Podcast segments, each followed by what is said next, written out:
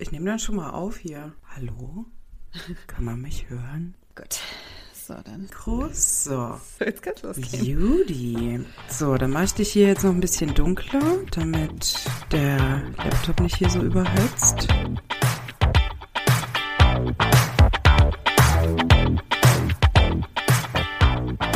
Ich habe diesmal sogar rechtzeitig die Serie fertig geschaut und nicht erst gestern. Wäre auch okay gewesen. Nee, ich wollte diesmal ein bisschen besser vorbereitet sein. Und das Problem jetzt an der ganzen Sache war, dadurch, dass ich das schon fertig geschaut hatte, wusste ich gestern Abend dann nichts mehr mit mir anzufangen.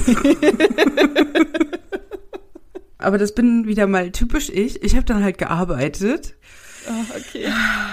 Ich mag meinen Job einfach. Aber das ist trotz, ja schön. Trotz des ganzen Mimimis. Aber das ist Aber doch ja. schön. Aber Liz, ich muss sagen, ich freue mich schon seit zwei Wochen auf diese Aufnahme, weil ich Fleabag Ich mich unfassbar auch. liebe. Ich Ja. liebe diese Serie so sehr. Ich war schon gestern ganz aufgeregt, ich war heute Morgen schon ganz aufgeregt. Ja, ich freue mich drauf, mit dir darüber zu sprechen, weil ich finde die so, so geil. Ja, ich hatte es ja vor langer, langer Zeit. Ich weiß gar nicht, aber da habe ich auch schon in der Schweiz gewohnt, oder? Ich habe tatsächlich die komplette zweite Staffel vergessen. Als ich es dann gesehen habe, dachte ich so, ah ja, da war was, hm, ja, genau. Aber ich wusste es einfach nicht mehr. Wann hast du sie gesehen? Ich glaube vor zwei, drei Monaten. Okay, also bei mir ist es auch schon über ein halbes Jahr her. Ich habe mich noch mal so ein bisschen durch die Folgenbeschreibung gehangelt, um dann noch mal so zu rekapitulieren, was da eigentlich passiert ist. Und dann ist mir ganz viel wieder eingefallen. Aber bei mir ist es tatsächlich auch schon eine ganze Weile her. Also inhaltlich bin ich jetzt bestens vorbereitet. Thematisch wusste ich gar nicht so richtig, wie ich mich darauf vorbereiten kann. Oh, ich muss mal rülpsen. Mach das.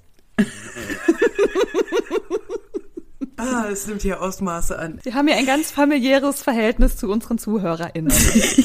Kennen uns jetzt schon ein bisschen und die mögen uns. Ich wusste, wie gesagt, nicht so richtig, wie ich mich feministisch auf dieses Thema so richtig vorbereiten kann. Ich bin auf deine Punkte gespannt. Ich kann dann inhaltlich beitragen. Ja, das ist gut. Das ist gut, wenn du mich dann bei einigen Sachen noch mal so ein bisschen vielleicht abholen musst. Sehr kannst. gerne. Sehr gerne. Alles klar. Okay, damit herzlich willkommen zu einer neuen Folge von Die rosarote Brille. Die liebe Liz und ich sprechen heute über Fleabag. Für mich ist Fleabag wirklich, also ich weiß nicht, ob ich sagen würde, es ist für mich die beste Serie. Doch, ich glaube ja. Ich würde das so sagen. Und Fleabag wurde in zwei Staffeln produziert, also es sind nur zwölf Folgen, das ist eine relativ kurze Serie. Und zwar wurde die konzipiert und Drehbuch geschrieben und dargestellt von Phoebe Waller-Bridge. Ich meine, wie geil ist dieser Name? Phoebe Waller-Bridge? Geht es noch Ja, britischer? Phoebe. Phoebe an sich ist schon ein schöner Name, da denke ich direkt an Friends. Genau, und die Phoebe hat nämlich auch Killing Eve geschrieben, Liz. Kennst du Killing Eve? Ich habe davon gehört, Serie. aber gelesen habe ich es nicht. Nee. Nee, ist eine Serie. Der Name sagt mir was, aber ich habe es definitiv, habe ich da keine Berührungspunkte. Okay, es ist auch sehr, sehr gut. Also, falls du auch mal irgendwas Feministisches mal wieder sehen möchtest, kann ich sehr empfehlen. Sehr gut. Und da spielt übrigens auch die Fiona Shaw mit, die hier Mrs. Mädchenpensionat war. Die ich habe so über den Namen gelacht. gestern. ich weiß nicht mehr, wie sie heißt. Niemand weiß, wie sie heißt. Genau, die spielt ja nämlich auch mit. Also es ist eine sehr, sehr coole Serie. Mhm. Und die Phoebe Waller-Bridge hat auch die Frauenrollen für den aktuellen James Bond-Film geschrieben. Und das finde ich, merkt man auch. Sie verkörpert ja auch unsere Protagonistin Fleabag. Da können wir vielleicht gleich nochmal drüber sprechen, was es mit diesem Namen auf sich hat. Mhm. Und Fleabag hat ihre beste Freundin verloren. Sie betreibt ein sehr schlecht laufendes Meerschweinchencafé. Da können wir vielleicht auch nochmal drauf eingehen. Sie lebt in sehr speziellen Familienverhältnissen. Sie hat eine Schwester, die hat einen Ehemann, die auch eine relativ große Rolle spielen. Ein Vater, ihre Mutter ist gestorben und sie hat jetzt aber eine Stiefmutter, die auch, glaube ich, ihre Patentante ist oder so. Ja, genau. Genau. Man bekommt sehr viel davon mit, wie so ihr Verhältnis zu Männern ist. Sie hat einen Ex-Freund am Anfang der ersten Staffel, beziehungsweise so einen On-Off-Freund. Und dann gibt es auch noch einen Hot Priest, der tatsächlich auch nur Hot Oh mein Priest heißt. Gott, ja.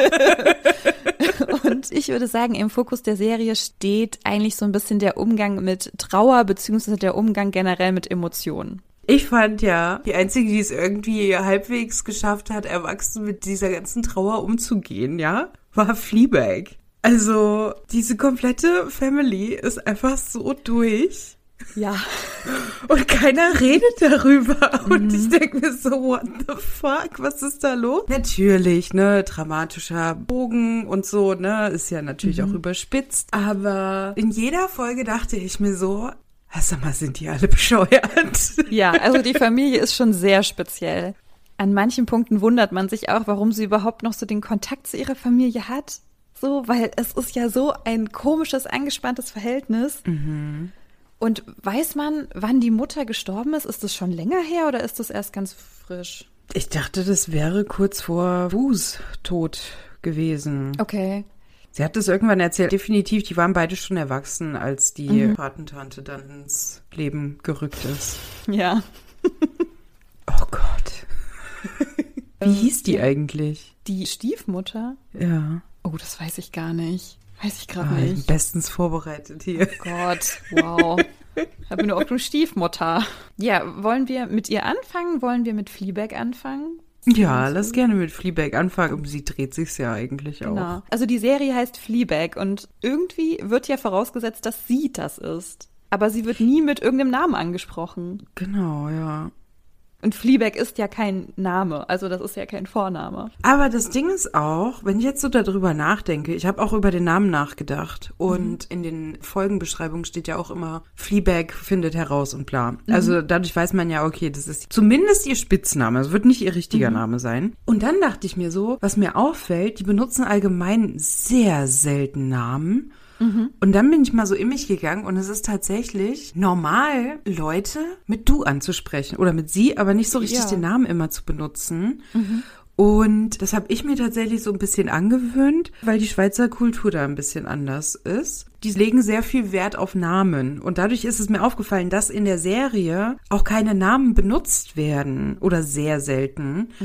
Wo ich so denke, okay, vielleicht ist es tatsächlich so unterschwellig auch so ein bisschen so der Wink darauf, warum hat man denn einen Namen, wenn der nie benutzt wird? Ja, sie wird ja auch von niemandem angesprochen. Es wird auch nicht über sie geredet. Also sie führt uns ja durch diese Serie und sie spricht über andere. Sie spricht über ihre Schwester oder über deren Mann oder über ihren Oh Gott, Vater. dieser aber also niemand spricht in unserem Beisein über sie, dass ihr Name fallen würde.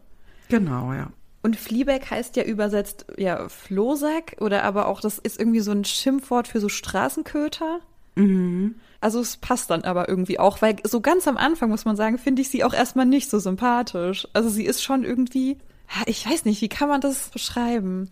Ich finde sie am Ähm. Anfang schon erstmal irgendwie so ein bisschen unsympathisch in ihrem Verhalten, was sich dann aber so auflöst, als sie dann ja auch uns die Geschichte erzählt, wie ihre Freundin gestorben ist. Das ist dann aber erst in der zweiten Staffel, glaube ich. Ja, das ist ja richtig. Ganz häufig sind einem Leute ja unsympathisch, weil man nicht weiß, warum. Und dann, wenn man dann aber weiß, warum sie so sind, dann werden sie einem sympathischer. Ich glaube, das wurde auch extra dramaturgisch so aufgebaut, dass man sich erstmal denkt, ey, was ist denn das für eine? Was ist das für eine Freakshow? Und dann, je mehr man aber weiß, denkt man sich so, ah, ja, okay, das erklärt einiges. Es Genau. macht so, so nach und nach mehr Sinn. Und das ist ja, also ich fand es sehr, sehr übertragbar aufs alltägliche Leben.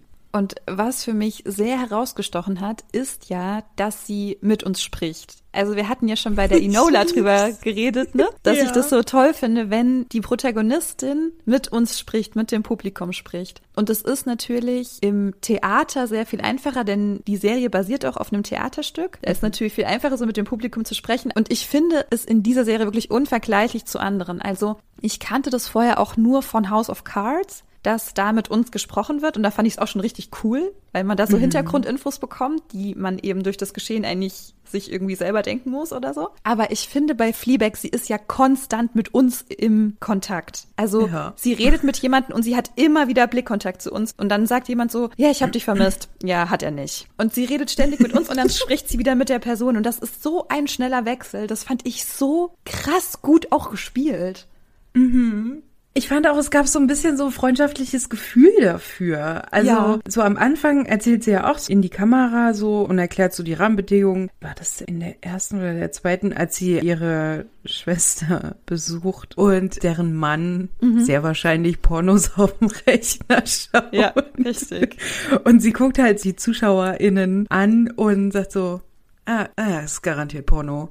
Ja. Und dann unterhält sie sich wieder mit den, ja, es ist definitiv Porno, sagt sie Ja. dann wieder zu uns. Ich finde das so sympathisch, weil sowas kenne ich häufig tatsächlich, wenn man so mit Freunden und Freundinnen unterwegs ist und dann kurz tuschelt so, ah ja, das hat er jetzt nur so gesagt. Also gibt so ein vertrauensvolles Gefühl Das mit stimmt, der sie der tuschelt mit uns im. Prinzip. Ja. ne?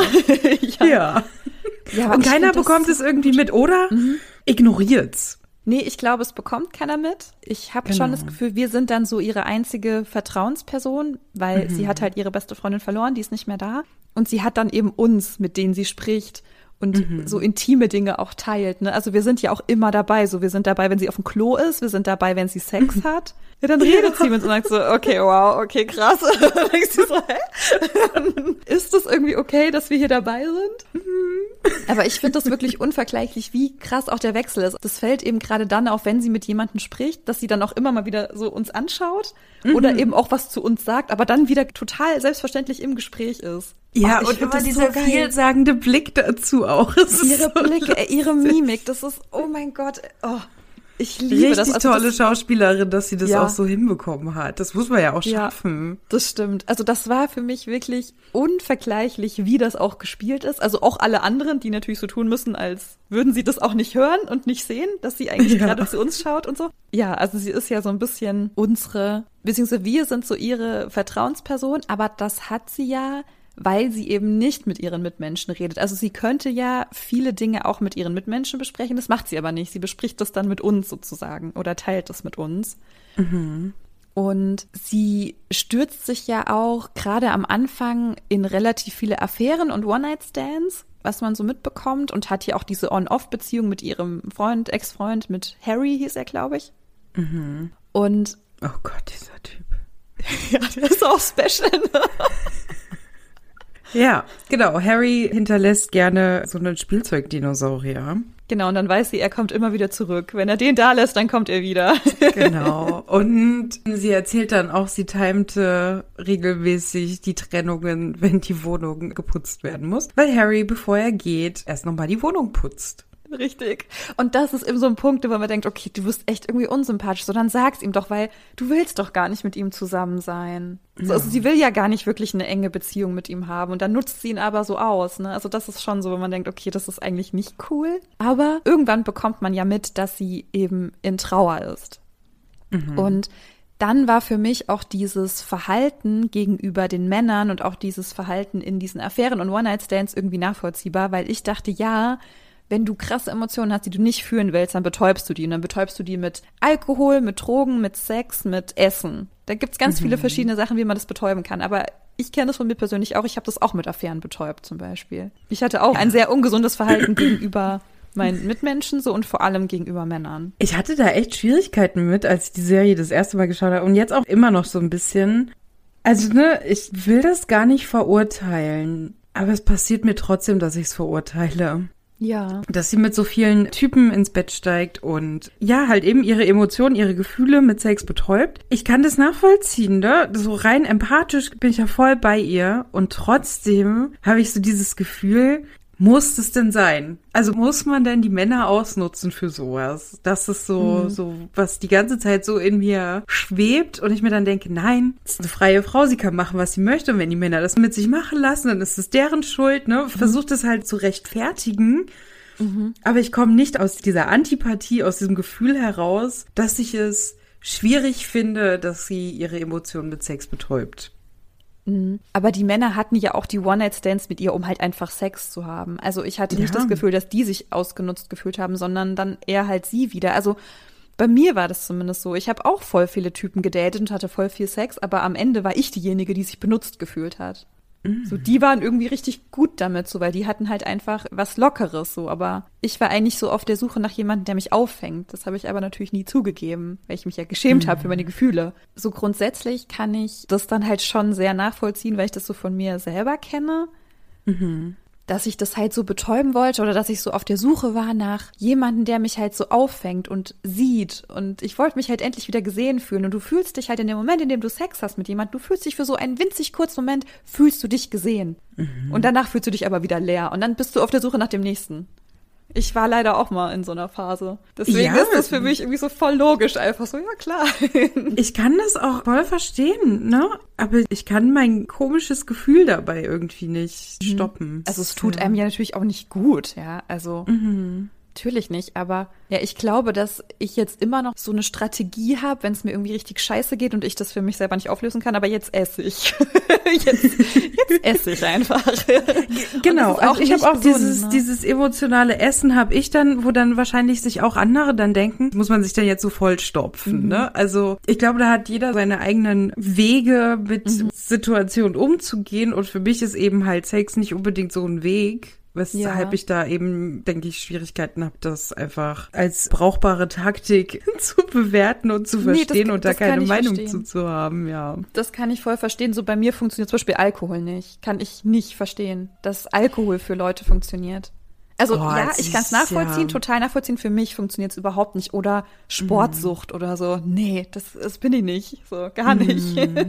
Ich glaube, ich Aber- verfalle immer gerne mal so in so Extreme. Das ist so, so entweder es ist halt Vollstopfen mit Essen, ja. vor allem Süßigkeiten, oder dann das andere Extrem, okay, dann mache ich jetzt ganz viel Sport.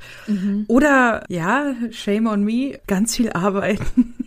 Ja, ist- ja, stimmt. Ne? Das ist Ich, dann. ja, du ich, musst ich halt irgendwas mit der tun. Arbeit ab. Ja, genau, du musst was tun, um dich abzulenken. Und also bei mir war das ja, ich bin ja aus einer Beziehung gekommen, die, die schlimm war. Ich sag jetzt Ja. einfach mal, die war schlimm. Und die hat mich krass beschäftigt im Inneren, aber ich habe das nicht zugelassen, weil ich mir dann hätte eingestehen müssen, dass ich schon früher hätte handeln müssen oder dann hätte ich irgendwie mich so mit mir auseinandersetzen müssen und mir verzeihen müssen oder irgendwie, ne? Und das wollte ich nicht. Und um das alles wegzudrücken, so, nee, ne, dann beweis dir jetzt selber, dass du irgendwie eine richtig geile bist und dich alle noch wollen. Und dann habe ich mich in irgendwelche komischen äh, Typen verliebt. Ich habe mich auch immer direkt verliebt, ne, weil ich ja irgendwie immer gehofft habe, der ist es jetzt, so der liebt mich jetzt, so, nee. Also ganz, ganz schwierige Phase meines Lebens. Ich konnte sie jedenfalls bei ihr nachvollziehen. Also am Anfang fand ich es auch komisch, aber als man dann eben wusste, was da alles so los ist bei ihr im Inneren und was sie so für Emotionen hat. Denn es ist ja nicht nur so, dass ihre Freundin Bu einfach gestorben ist, sondern Bu wollte eigentlich gar nicht sterben. Sie wollte einen Unfall inszenieren, verursachen und nur leicht verletzt sein, um ihrem Freund, Ex-Freund, ihn zurückzubekommen. Irgendwie so. Ja. Also er sollte sehen, wie viel sie ihm bedeutet, weil sie jetzt ja irgendwie so verletzt ist. Sie wollte ihn eigentlich nur mit diesem Unfall so wieder zu sich locken, sag ich mal. Und das ist halt komplett schief gegangen, weil sie dabei gestorben ist. Und sie wollte ihren Freund ja auch wieder zu sich locken, weil er fremdgegangen ist. Mhm. Und sie wusste aber nicht mit wem. Das Ja. erfahren wir aber irgendwann. mit wem? Wer könnte das nur sein? Tja, halt mit Fleabag, ne? Was ich halt tatsächlich so beim Schauen mir so gedacht habe, ne? Weil Bu wird ja auch immer mal eingeblendet. Und Fleabag so, ich fand sie immer so ein bisschen so Underdog. Also so, ich finde sie ist optisch unfassbar hübsch. Aber kann verstehen, warum manche Leute vielleicht auch sagen würden, oh, naja, ist jetzt nicht so mein Typ. Ne? Also sie hat halt kurze Haare und, und sexistisch und so würde man sagen, ja, aber Frauen brauchen ja lange Haare. Sie trägt jetzt nicht übertrieben viel Make-up und ne, also so dieses ganze Ding. Und da dachte ich so, hm, okay, interessant. Und bei Bu, wenn sie so eingeblendet wurde, man sah immer genau, in was für einer Phase ihres Lebens sie gerade ist. Entweder unfassbar depressiv oder richtig positiv. Und da dachte ich so, halt auch in Kombination mit, dass sie diesen Unfall da eben haben wollte, um Aufmerksamkeit zu bekommen von einem Typen, dachte ich so, okay, das grenzt schon ein bisschen so am Borderline. Nicht, dass man da jetzt irgendwie so diagnostizieren muss, aber da dachte ich so, Ja, okay, wow, schon. dieser Ja, ja. Frau ging es nicht gut. Und eigentlich ist es auch ein Warnzeichen, wenn Borderlines sagen, würde mich schon gerne mal verletzen, damit ich Aufmerksamkeit bekomme, weil das ja, ja, ist klar. Nee, gesund ist das nicht, ne? ja nee, das stimmt. Eben, ich fand halt, das sah man halt immer, wenn die so eingeblendet wurde und das tat mir so leid und ich glaube, das war eine sehr toxische Freundschaft zwischen den beiden. Es tat gut für beide, es war eine sehr gute Freundschaft, eine sehr enge, aber ich glaube, für beide war es nicht gesund. Also in dem Moment merkt man dann ja auch, dass sie das vielleicht alles nicht nur gemacht hat, weil sie in Trauer ist, also weil sie um ihre Freundin oder ihre Mutter auch trauert, sondern weil sie sich unfassbar schuldig fühlt, weil das ja im Prinzip alles nur passiert ist, weil Buß Freund fremdgegangen ist. Ja, mit Fleabag. Jeder würde sich da selber die Schuld dran geben. Ja.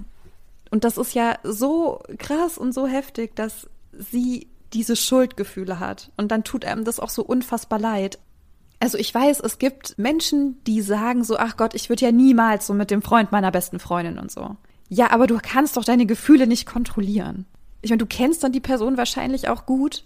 Mhm. Und dann zu sagen, ja, ich würde niemals mit dem was anfangen, so, natürlich würdest du. Wenn du den gut findest, wieso denn nicht? Es also. ist scheiße, ihr habt sie beide belogen. Natürlich ist das scheiße und das ist auch zu verurteilen, aber dieses, ja. nee, also die beste Freundin, nee, das ist tabu. Ja, am Arsch, Mann. Wenn die nicht mit dem zusammen wäre, würdest du dir den doch grabben, wenn du den gut findest. Weißt du, was ich meine? Ja, ja, ich bin da so ein bisschen zwiegespalten. Mhm. Also ich meine, am Ende ist es ja immer eine, eine bewusste Entscheidung, ob man da jetzt gerade eine Freundin oder einen Freund mit deren Partnerin betrügt. Ja. Also eine Dreiecksgeschichte, wo halt ein Partner definitiv einen guten Freund, eine gute Freundin betrügt. Das ist immer eine bewusste Entscheidung. Und dadurch kann ich schon sagen, ja, würde ich niemals nie machen rein bewusst entschieden, niemals nie, ja, okay, vollkommen okay. Und womit ich halt immer ein Problem habe, ist dann, wenn so Ausreden kommen, ja, aber ich war mega besoffen. Sorry, auch wenn man besoffen ist, macht man Entscheidungen. Ich war auch schon sturzbetrunken in meinem Leben mhm. und habe trotzdem noch bewusste Entscheidungen getroffen, beispielsweise nicht besoffen ins Auto zu steigen. Mhm. Nee, das kann ich auch verstehen. Diesen Schritt zu gehen oder nicht zu gehen, finde ich, das kann man schon beeinflussen und auch mhm. eben sich bewusst dafür oder dagegen entscheiden. Aber du kannst dich halt nicht gegen Gefühle entscheiden.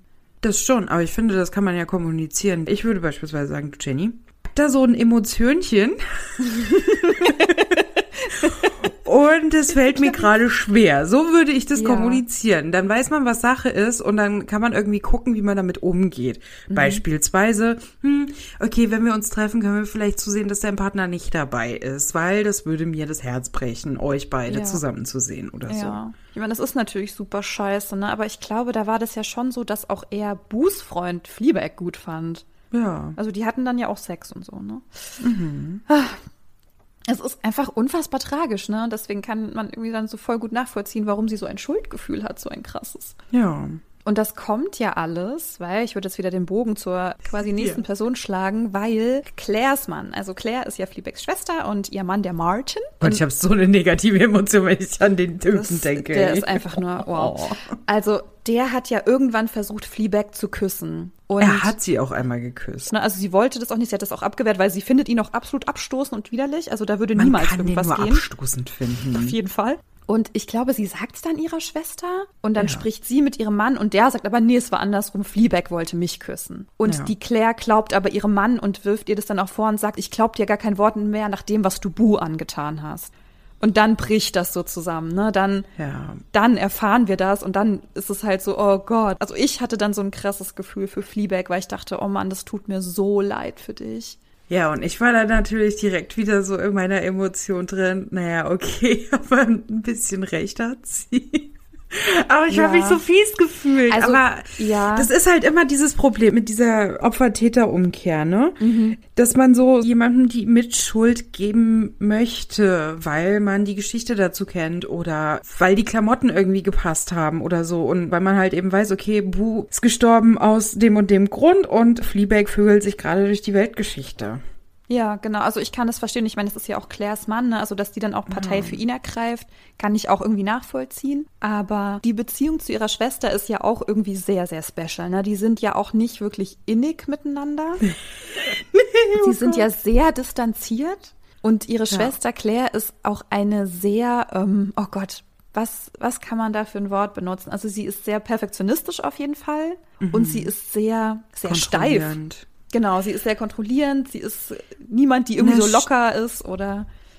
Ja, ne, ich finde halt, diese Steifheit kommt ja daher, dass sie alles kontrollieren will, auch ihre mhm. Emotionen, mhm. ihre Gefühle und die gesamte Situation. Und dadurch, dass man bei Fleabag halt nie weiß, was kommt, kann ich schon verstehen, dass man da so ein bisschen steifer wird und sich denkt, okay, egal was jetzt kommt, nicht überreagieren.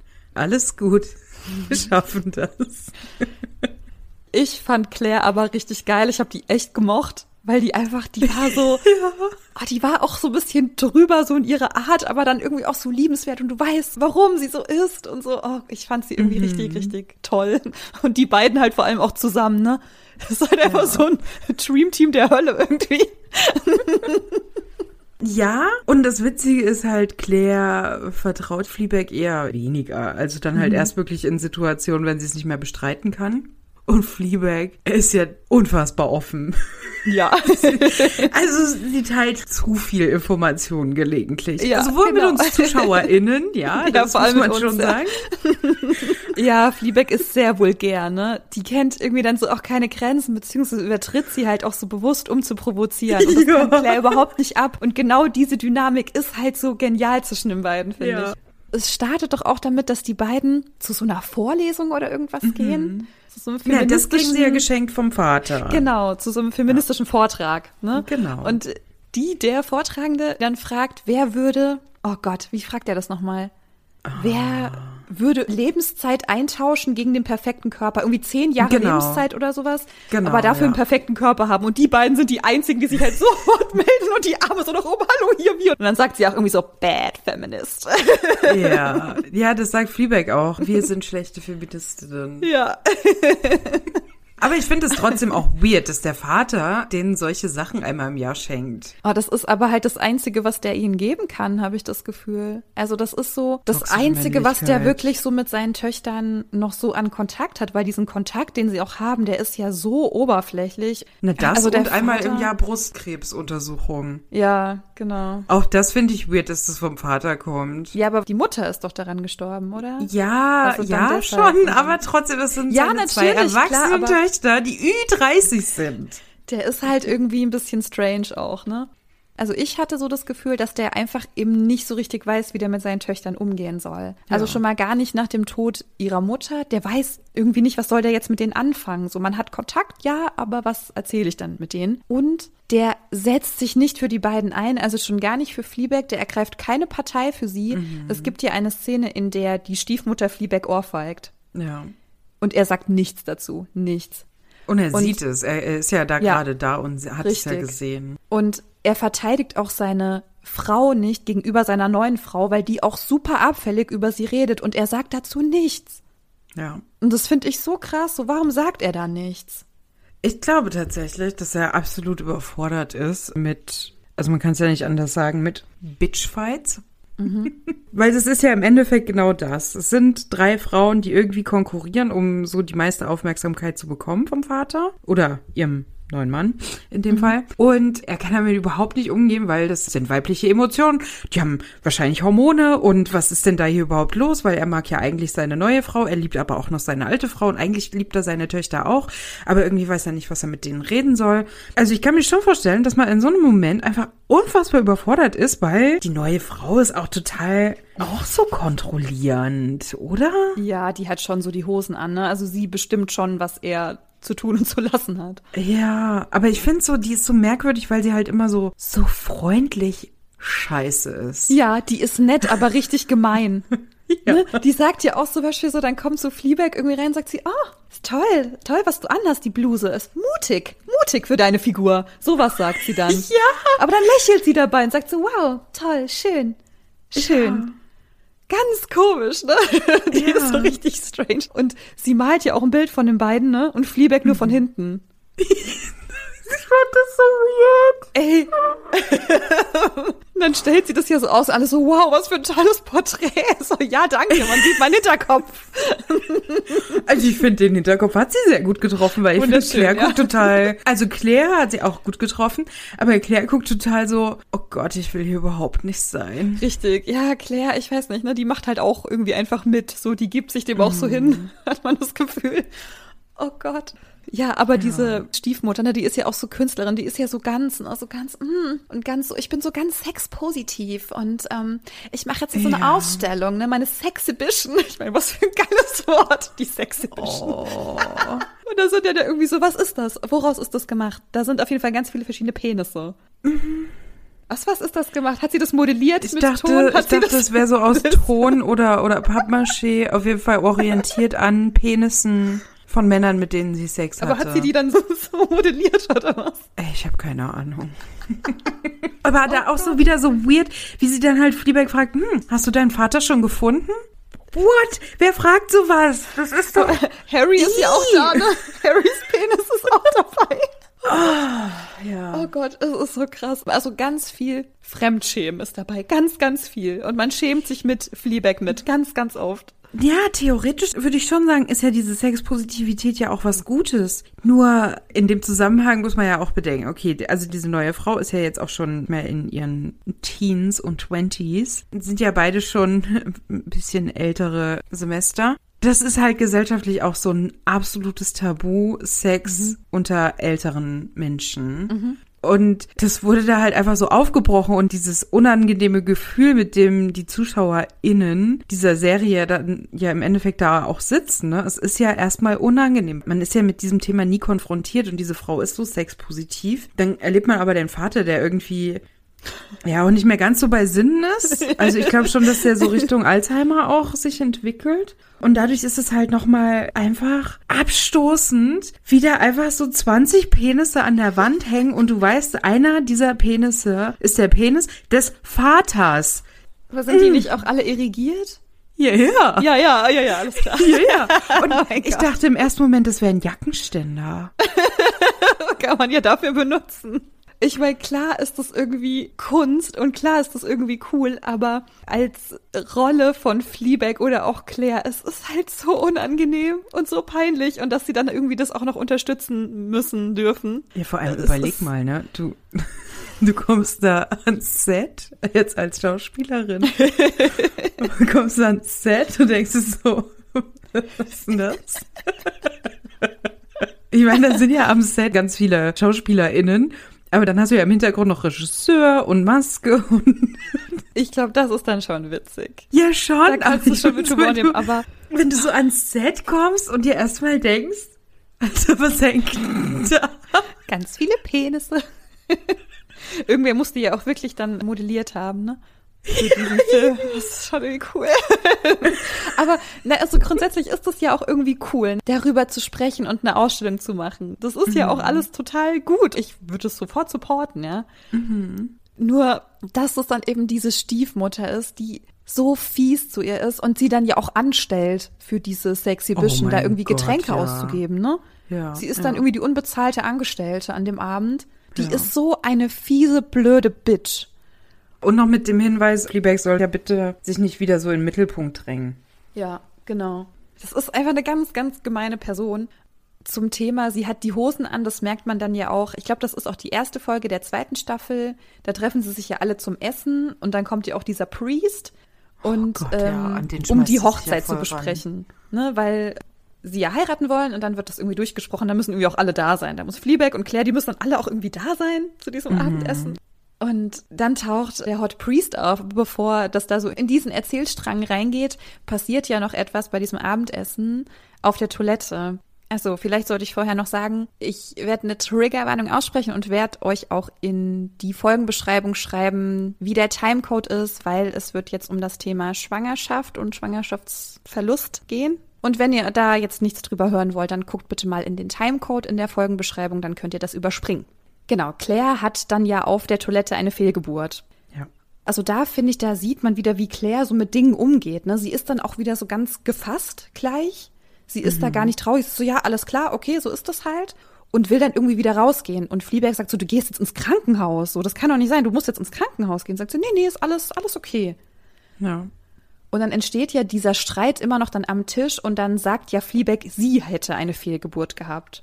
Ja, um ihre Schwester zu schützen vor dieser Art Gesichtsverlust. Genau, und man sieht dann ja auch, das war eine ganz gute Entscheidung, denn auch wie Martin dann so mit ihr redet, ist ja natürlich auch, ne? Ja. Martin ist ja einfach, oh Gott. Oh Gott, ich hasse den so.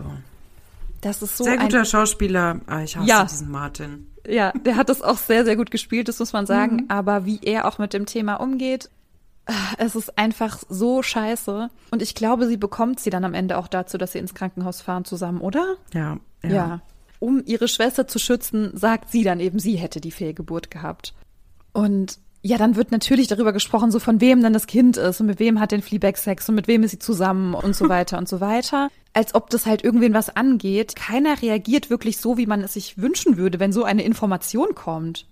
Das Ding ist halt, Wie reagiert man in so einer Situation? Dadurch, dass ja das Thema total totgeschwiegen wird, auch im realen Leben, mhm. weiß man ja gar nicht, wie man der Situation entsprechend reagieren kann. Wenn mir sowas erzählt wird von Freundinnen, ne? Was man jetzt so Anfang Mitte 30 dann auch tatsächlich häufiger mitbekommt, dass Schwangerschaften schiefgehen können, ist wirklich absolute Überforderung auf meiner Seite, weil ich mir denke, Ey, krass, ich kann mir erstmal nicht vorstellen, wie sich das anfühlt. Wie fühlt man sich, wenn man da gerade, ja, gedanklich sich auf ein Kind vorbereitet hat und es mhm. dann verliert? Und dann aber halt auch adäquat empathisch ja auch zu sein, ne? Ich weiß ja gar nicht, wie es sich anfühlt. Dadurch weiß ich gar nicht, welche Emotionen vielleicht auch gerade passend ist. Und meine Reaktion ist ganz oft, okay, kann ich irgendwie helfen? Ja, wie soll ich denn bitte helfen? Ich kann ja, ja aber das helfen, ist ja schon mal die richtige Frage, Liz. Das ist ja schon ja. mal so, kann ich etwas für dich tun? Aber mhm. das so komplett so wegzudrücken, was ja Claire auch macht, ne? Die drückt das ja sofort weg. Das ist weg und jetzt ist es abgeschlossen, jetzt habe ich da nichts ja. mehr zu, zu melden. Ja. Das ist ja super tragisch und ich meine, grundsätzlich ist es, glaube ich, gut, dass sie kein Kind von Martin bekommen oh hat. Oh mein Gott, ja. Aber war das Kind wirklich von Martin? Ja, da glaube ich schon noch. Da gab es den, glaube ich, noch nicht. Okay. Der kam dann ja erst mit dem Pencil Cut. ja. Okay. Ja, also Martin ja auch irgendwie kein netter Mann zu Claire. Der ist einfach nicht nett zu seiner Frau, gar nicht. Oh ja, der ist so widerlich. Der Und ist dann, einfach eklig. Ja. Und dann tritt ja ein neuer Mann in Claires Leben, nämlich Claire. Claire. ein, was ist er, Däne oder so? Finne? Finne, Schwede? Ja. Irgendwie sowas. Sie hat doch das Finnland-Projekt, oder? Stimmt, Finnland, ja. richtig, stimmt. Also gehe ich von aus, dass er ja, Finne ja, ist. Dann sollte er Finne sein, richtig, Entschuldigung. Ja. Genau, und in denen verknallt sie sich so ein bisschen und er sich auch in sie und dann weiß man auch, dass die beiden zusammen türmen sozusagen und Claire trennt sich von Martin, aber es gibt dann ja diese Szene in der Küche, wo sie ihn anfleht, sie endlich zu verlassen. Hm. Oder? Also ist das dann nicht irgendwie bei der Hochzeit auch? Das ist bei der Hochzeit und ich dachte, es geht da vielleicht um einen Ehevertrag, die die vielleicht haben. Ah, okay.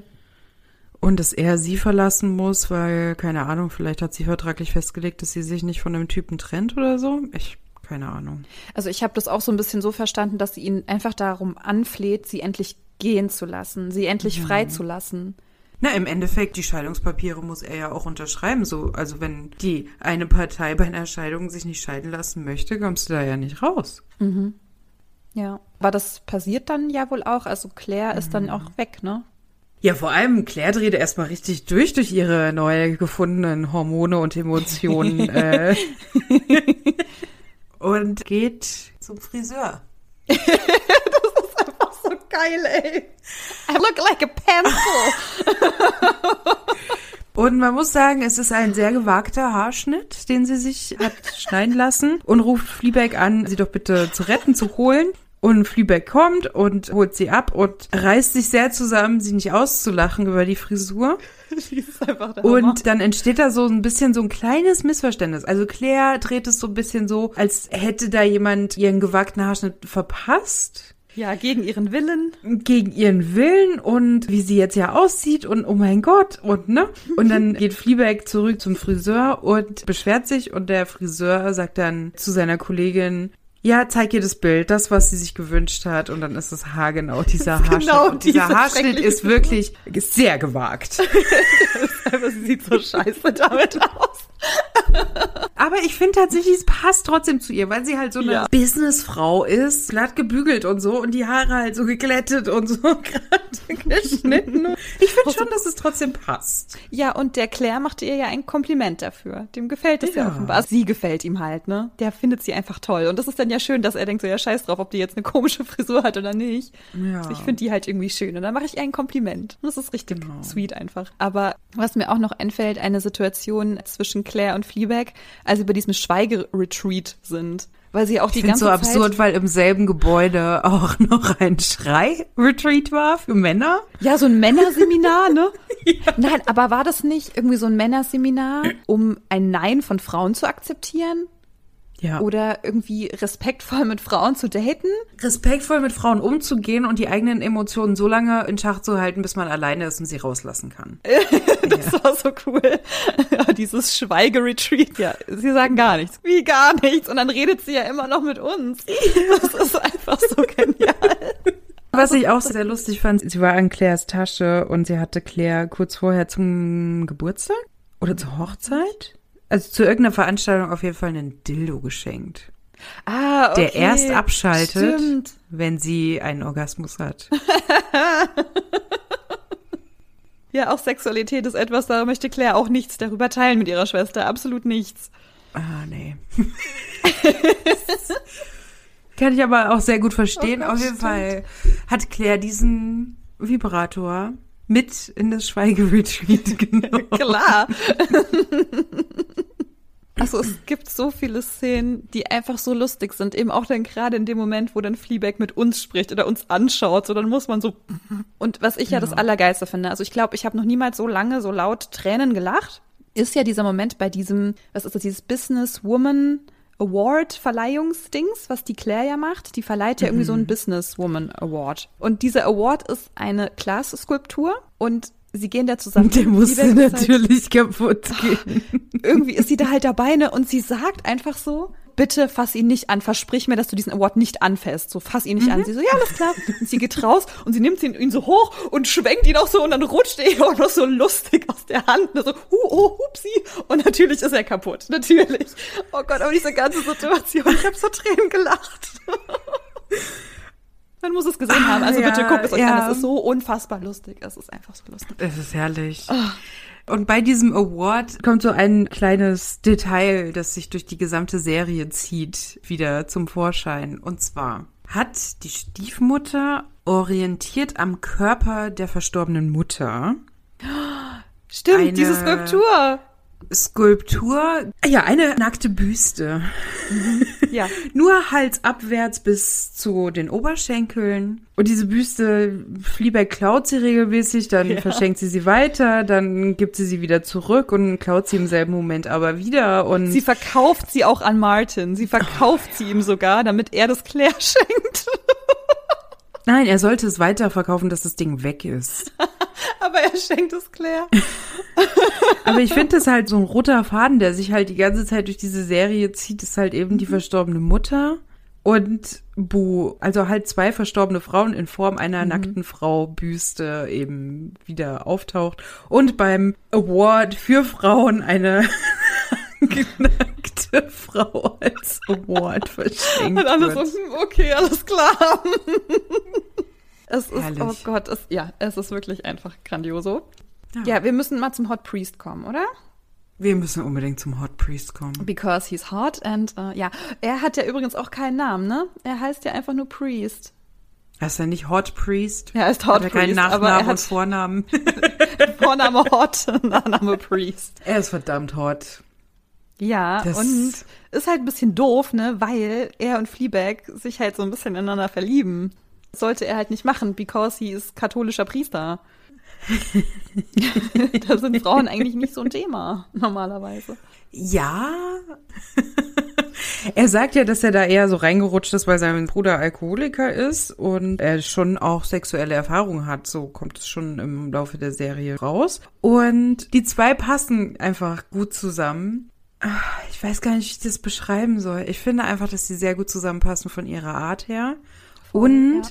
er der Einzige ist, der wahrnimmt, dass sie zwischendurch weg ist, wenn sie mit den ZuschauerInnen Ja. redet. Richtig, er ist der Einzige, der das bemerkt, Ja, weil er ihr ebenso ähnlich ist und weil sie so emotional auf einer Ebene sind, glaube ich.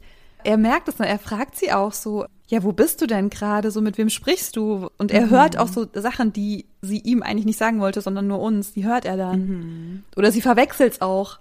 Also sie sagt dann irgendwie Sachen zu ihm, die sie eigentlich zu uns sagen wollte und so, weil sie dann so ein bisschen verwirrt ist. Genau, Ja. aber er ist der erste Mensch, der sie so wirklich so sieht und wahrnimmt und versteht. Und dann verlieben sie sich und ja, er ist eben katholischer Priester. Er muss eine Entscheidung treffen. So, er kann nicht irgendwie beides sein. Das ist auch schon so am Ende so ein bisschen dramatisch irgendwie, weil er dann auch zu ihr kommt oder sie zu ihm, ich weiß gar nicht mehr, und dann haben sie Sex miteinander. Und das ist so eine Spannung, die hat sehr lange bestanden und hat schon drauf gewartet, dass das passiert. Und bei diesem Sex dreht sie die Kamera weg. Ja. Da dürfen wir nicht zugucken, da sind wir nicht mit dabei. Das erste Mal. Wir waren bei allem dabei, ne? Wir haben alles gesehen, durften immer dabei sein. Und da ist das Ja. erste Mal, wo sie uns ansieht und dann die Kamera auch irgendwie so wegschlägt oder so. Und wir Genau. es nicht sehen, was da jetzt los ist. Und das ist irgendwie richtig schön, weil ich mir denke, ja, das gehört nur dir und es sollte auch nur dir gehören, dieser Moment, weil du bist wirklich in ihn verliebt. Ja. Was ich sehr lustig fand, ist ja, sie hatten ja vorher schon mal einen Moment, wo sie fast miteinander geschlafen hätten. ja. In der Kirche im Beichtstuhl. Ja. What the fuck? Und da fällt ja Jesus dazwischen. Ja, ja, genau. Gott sendet immer ein Zeichen so, don't do it. Da weist er sie ja von sich und sagt, nee, ich habe mich für das Leben entschieden und du funkst mir da nicht dazwischen. Ah, das hat sehr geschmerzt, weil ich so dachte, oh, Also das ist ja das Ende der Serie, dass sie ihm irgendwie auch so ihre Liebe gesteht und er im Prinzip sagt, ja, ich finde dich auch gut, aber ich wähle Gott, so das geht halt nicht. Und sie sagt zu ihm, I love you und er sagt, it'll pass, also das geht vorbei. Das wird vorbeigehen. aber er sagt danach noch, I love you too. Ja, ja, also er liebt Ja. sie auch, aber so, ja, es wird halt vorbeigehen. Ja, da Oh, das ist so schlimm, aber danach gehen sie ja beide weg und dann ist es ja auch so, dass sie sich dann noch mal so umdreht und so mit dem Kopf schüttelt. So wir sind jetzt nicht mehr Teil von ihrem Leben. Also wir dürfen quasi nicht mehr mitkommen. Und klar, es ist irgendwie nicht so dieses Happy End, aber so ist halt irgendwie das Leben. Und vielleicht hat ihr das auch geholfen, wieder zu sehen, so ja, Liebe, das ist halt was Schönes, aber klar, das tut auch weh, aber ich kann jetzt auch weitermachen, so ich kann mir auch diese Schuldgefühle, die darf ich mir auch verzeihen. Weiß ich nicht, vielleicht auch nicht. Aber genau, dass das eben so offen ist, das mag ich einfach so gerne. Ich finde so Happy Ends, denke ich mir so, nee, so ist das Leben halt nicht. Es gibt halt irgendwie nicht das Ende, wo alles gut ist. Also klar, es kann auch immer alles gut sein, aber das Leben geht irgendwie weiter und das fand ich da einfach so ein richtig schönes Ende. Mir hat das richtig gut gefallen. Ja, das finde ich auch. Was ich mal cool fände, das ist jetzt aber nicht nur auf Fleabag bezogen, bei dem Thema Happy End, was danach kommt. Also, weißt du, so, dass ein Film mal startet mit dem Happy End. Und dann sieht man, was danach kommt. So, er hilft nicht im Haushalt und macht seine Karriere und sie entscheidet sich dann erstmal zu Hause zu bleiben. Wie lösen sie das, dieses Drama beispielsweise? Aber ja, das Ende bei Fleabag ich fand's herzzerreißend. Ich hätte mir gewünscht, dass die zwei zusammenkommen. Das ist auch meine Erwartungshaltung, wenn ich Filme schaue, dass es ein Happy End gibt. Ja. Dadurch zerreißt es mich immer förmlich, wenn es es nicht gibt. Aber ich kann natürlich verstehen, dass es nicht passt. Und ich finde es auch gut, dass sie es respektiert, dass sie ihm nicht hinterherläuft, weil sie sich selber auch respektiert inzwischen. Weil sie halt im Laufe der Serie sich ganz oft nicht selber respektiert hat, indem sie halt mit diesem einen Typen Analverkehr hatte, obwohl das nicht besprochen war. Er hat es ja einfach gemacht. Und dass sie sich dann aber so entwickelt und sich so respektiert, okay, nee, er möchte es nicht und dann werde ich ihm jetzt aber auch nicht hinterherrennen. Und das ist schön. Ja, ich finde, dass eben so ein Happy End oder so ein guter Abschluss, der wird halt für uns ZuschauerInnen geschaffen. Aber Ja. das impliziert so ein bisschen, dass jetzt alles vorbei ist. Und Ja. Dass die Reise vorbei ist. Und ich finde, bei Fleabag weiß man, die Reise geht aber weiter. Weil irgendwann läuft ja auch ihr Café besser. Man weiß so, es wird irgendwie weitergehen. So, keine Ahnung, vielleicht kommt Claire auch wieder zurück und hat irgendwie eine neue Familie. So, keine Ahnung, wer weiß, wie das dann irgendwie mit ihrem Vater die Beziehung weitergeht. Aber es geht weiter. Es ist halt nicht alles gelöst und alles geklärt. Und ich mag das schon. Ich finde das einen guten Abschluss. Ja. Viele haben das kritisiert, aber ich finde es super. Nee, ich fand den Abschluss auch gut. Wie gesagt, ich hätte mir halt gewünscht, dass die zwei zusammenkommen, aber das ist, ja. Ich meine, das ist halt das Schöne am Leben. Es ist halt nie richtig vorbei, bis man halt nicht gestorben ist, ne? Ja, genau. also, ich fand sehr realitätsnah und doch sehr realitätsfern. Ja, ach, irgendwie, ich glaube, ich habe mich einfach super viel wiedergefunden in richtig vielen Situationen. Ja, warum sprechen wir heute eigentlich drüber? Also ich finde, Fleabag ist sehr feministisch. Zum einen, weil man auch merkt, dass sie in ihrer Rolle, dass Fleabag Feministin ist. Dass sie Dinge auch anspricht und benennt und kritisiert und eben auch so gegen jemanden wie Martin einfach auch Stellung bezieht, zum Beispiel. Und natürlich werden auch feministische Themen behandelt. Ich meine, klar, grundsätzlich so Beziehungen und Dynamiken in Beziehungen sind halt immer feministisch oder kann man immer feministisch betrachten.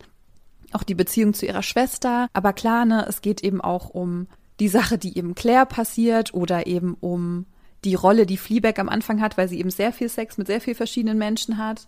Das mhm. ist eben auch einfach feministisch. Also für mich wirklich eine der besten Serien auf der ganzen Welt drauf. Wir haben das eine Thema halt jetzt komplett ausgespart, wobei ich das halt auch so wichtig finde. Ja, dann ähm, sag's. sie beantragt ja einen Kredit. Und es geht beim ersten Mal ja schief. Ja, weil der Mann denkt, sie würde ihn belästigen.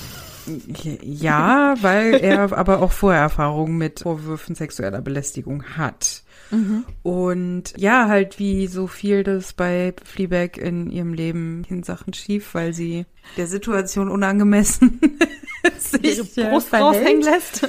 Äh, genau. Und sie bekommt ja eine zweite Chance für diesen Kredit und mhm. ab da läuft ja dann auch ihr Restaurant, Café besser. Und auch das fand ich sehr feministisch. Nur weil was schief geht, es dann nicht weiter zu versuchen, sondern halt eben mhm. dran zu bleiben. Gerade als Frau mit Ambition. Nicht, dass sie jetzt bewusst sich nochmal auf diesen Kredit dort beworben hat, aber sie bekommt die zweite Chance. Und ich finde allein schon das Aufzeigen, okay, es gibt auch zweite Chancen, auch wenn du nicht gezielt danach fragst, hat mir nochmal die Augen auch geöffnet, weil mir das auch häufig passiert, durch so Unsicherheit im feministischen Kontext, um als Frau für sich einzustehen. Es fällt so oft schwer, weil man so Angst hat vor der Reaktion, so Angst hat, dass man gesellschaftlich so als negativ gesehen wird, als so fordernd, als zu viel und sich dann aber diese zweite Chance dann eben doch auch zu nehmen. Und dann hat es ja auch geklappt.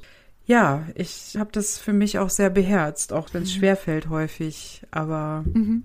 ja. ja, wir haben einfach eine sehr selbstbestimmte Protagonistin. Also ich glaube, das ist einfach das, was mich so sofort abgeholt hat. Sie ist sehr selbstbestimmt, sie ist sehr resolut auch so in ihrem Auftreten. Mhm. Und hat trotzdem auch so ihre Schwächen und das hat mich einfach so am meisten abgeholt. Und ich mag einfach auch die Schauspielerin richtig gerne. Also ich finde, die macht feministische Sachen und wie gesagt, also ich kann dir Killing Eve echt empfehlen. Das ist eine super geile Serie, wo eigentlich nur Frauen mitspielen. Und es mhm. ist wirklich eine Serie mit Tiefgang, mit coolen Rollen, mit coolen Personen einfach. Und ich finde, die ist einfach grandios. Also ich finde ihren Namen schon wunderschön, Phoebe Waller-Bridge. Ich liebe sie einfach. Ich finde sie richtig, richtig toll. Mhm. Also es hat mir auch eine Freundin empfohlen, die hat gemeint, du musst Fleabag gucken, du wirst es lieben, guck es, du wirst es lieben und natürlich, sie kennt mich gut. Sehr gut. ja, und ich bin auch froh, dass du es geguckt hast. Ich finde es einfach, ich finde es so geil. Das ist einfach so lustig und trotzdem ist es so was fürs Herz und es berührt einen irgendwie und es macht einen aber auch traurig ja. und fröhlich und ja, so die Tragik genau. des Lebens wird da irgendwie abgebildet, finde ich. Ja, mir hat es auch Spaß gemacht, das zu schauen. Ich, ich hatte zwischendurch tatsächlich so meine Momente, wo ich mich so gefragt habe, okay, und wo ist das jetzt feministisch? Ja, echt. Nee, für mich war sofort, ich war sofort Feuer und Flamme. Also, nicht, weil ich die Serie nicht feministisch finde, aber es gab so Momente, weil sich halt doch so viel um die Männer gedreht hat, dass ich da so Momente hatte, wo ich so dachte, das finde ich jetzt alles andere als feministisch.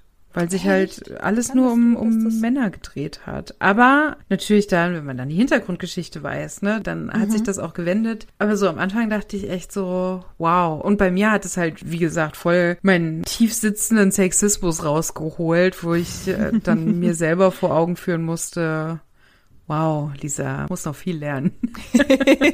ich finde das immer so spannend, so was du dann sagst, ja, für dich war irgendwie das der Fokus und dann denke ich immer so, hä, nee, für mich gar nicht, das ist irgendwie so ganz spannend. Aber ich meine, klar, so Geschmäcker sind auch verschieden, ne? Du hättest auch sagen mhm. können, ja, fand ich jetzt nicht so geil. Ich finde es halt überragend, ne? Doch, ich fand's super. Ich habe mich die ganze Zeit gefragt, ich habe jetzt natürlich auch nicht recherchiert, aber die Schauspielerin der Stiefmutter, mhm. ich glaube, die ist in der Serie Crown. Oh, das weiß ich nicht. Heißt die Olivia Coleman oder so?